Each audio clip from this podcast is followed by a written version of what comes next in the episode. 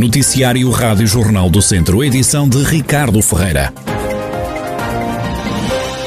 Há escolas do distrito onde já arrancaram os testes à Covid-19, noutras só nos próximos dias é que vai ser feito o despiste ao novo coronavírus a professores e funcionários.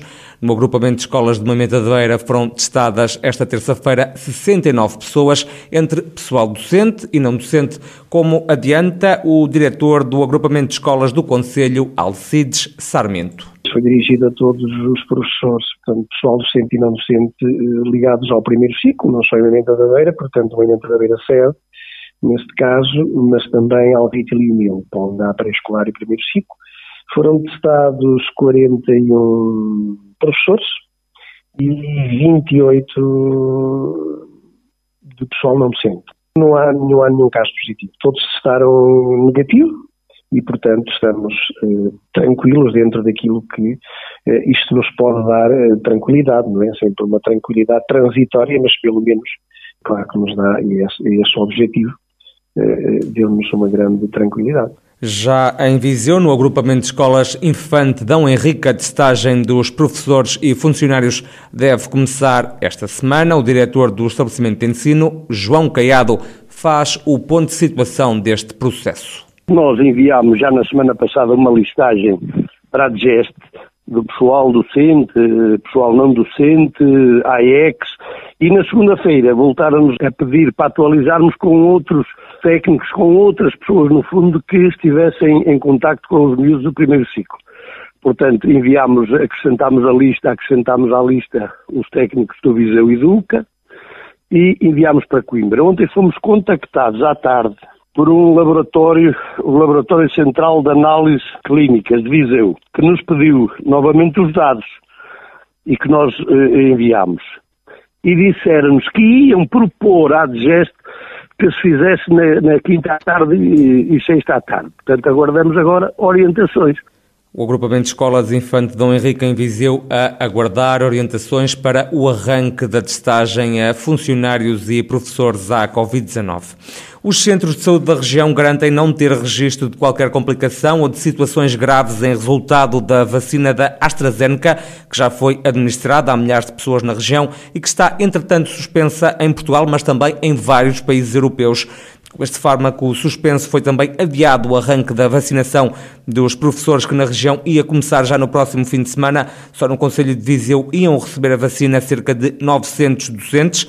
Ouvido pela Rádio Jornal do Centro, Manuel Teodósio, do Sindicato dos Professores da Dona Centro, sustenta que a vacinação já devia ter decorrido, ainda assim diz compreender a decisão das autoridades de saúde. O facto de ser adiado eh, não nos deixa tranquilos mas, por outro lado, também, se, se a vacina em causa não dá segurança, obviamente que, eh, a bem da saúde pública e da saúde dos professores, obviamente que concordamos que efetivamente ela seja suspensa, porque se não houver uh, segurança uh, seria muito mal. Portanto, por um lado estamos tranquilos os mecanismos de saúde estarem a funcionar, estamos um pouco preocupados porque uh, vai-se atrasar ainda mais a vacinação dos professores e dos trabalhadores das escolas, que era algo que, é, que era bastante importante acontecer, aliás, que já deveria ter acontecido, né? a vacinação já deveria estar feita para dar agora outras seguranças. Também Francisco Almeida, do Sindicato dos Professores da Região Centro, diz que já era de esperar este adiamento da vacinação por causa dos problemas da vacina da AstraZeneca,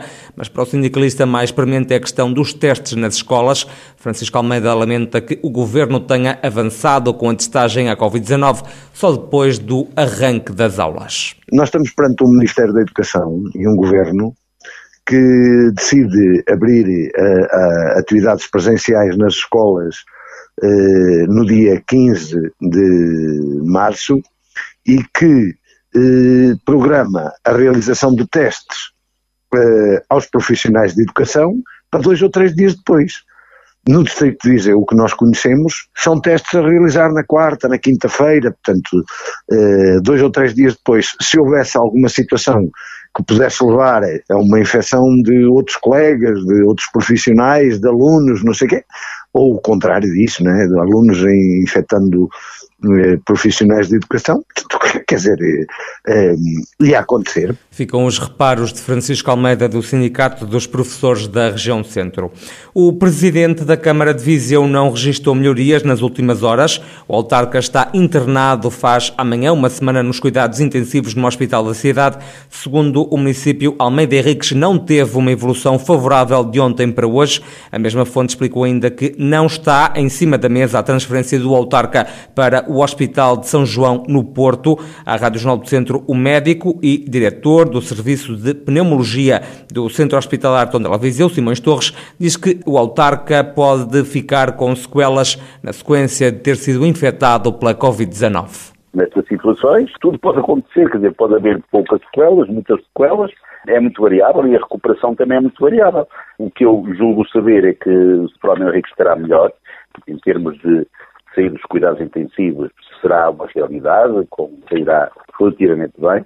Agora, depois as sequelas que, tem, que vai ter, isso ninguém pode, ninguém pode dizer neste momento, não é? Porque as sequelas da Covid são varia muito variáveis de pessoa para pessoa e o modo como elas depois se resolvem também são muito variáveis de pessoa para pessoa. Só, só depois, eh, isso é uma coisa que vai demorar muito tempo, vai demorar uh, um período de tempo largo e, e só a par e passo é que vamos controlando as, estas evoluções. Importante depois, diz o médico, vai ser a reabilitação respiratória e motora do autarca. Das últimas horas na região veio a notícia de mais dois casos de Covid-19, um em Lamego e outro em Penalva do Castelo. A pandemia já infectou na região desde março do ano passado 28.216 pessoas, pelo menos 25.732 doentes foram dados como curados. Há também registro de 627 mortes ligadas ao novo coronavírus.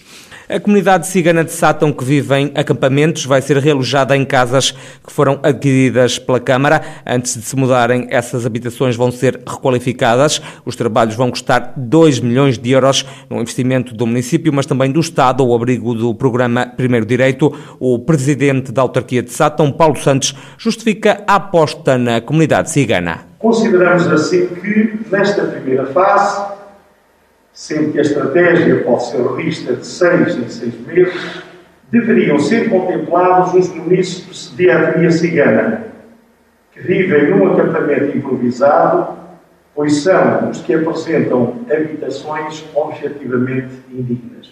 À data do diagnóstico, viviam 84 pessoas distribuídas por 20 núcleos. Na cerimónia de assinatura do acordo entre o município e o Instituto da Habitação e Reabilitação Urbana, o autarca explicou que as habitações a disponibilizar vão estar adaptadas ao modo de vida, mas também aos costumes da comunidade cigana. Daí a decisão de tentar adquirir e reabilitar habitações de voluntas nas diferentes freguesias arrendando-as posterior, posteriormente a estas famílias agora identificadas, de forma centralizada e com acompanhamento permanente por parte da equipa multidisciplinar criada pelo município, para, para garantir uma integração plena e saudável nas diferentes e novas comunidades. Presente na sessão esteve o secretário de Estado da Descentralização e da Administração Local, Jorge Botelho, que elogiou o município por querer realojar a comunidade cigana nesta fase. Hoje é um dia bom para o Conselho de Sátão, porque hoje é um dia que metem a, ambição na construção da habitação uh, e na reabilitação também. Uh, trabalhando para o vosso Conselho ser mais inclusivo daquilo que é. Jorge Botelho, secretário de Estado da Descentralização e da Administração Local. E tudo por um sorriso é o nome do projeto que a Câmara de Mangualde está a levar a cabo junto dos idosos do Conselho. A autarquia vai promover atividades junto das casas dos mais velhos para os fazer sorrir, como explica a vereadora na Câmara, Maria José Coelho. Eu penso que este tempo de pandemia e de isolamento, os nossos idosos estão a ficar demasiadamente confinados, estão a ficar demasiadamente presos. E isto está-lhes a trazer algumas situações menos boas ao nível físico e ao nível psicológico.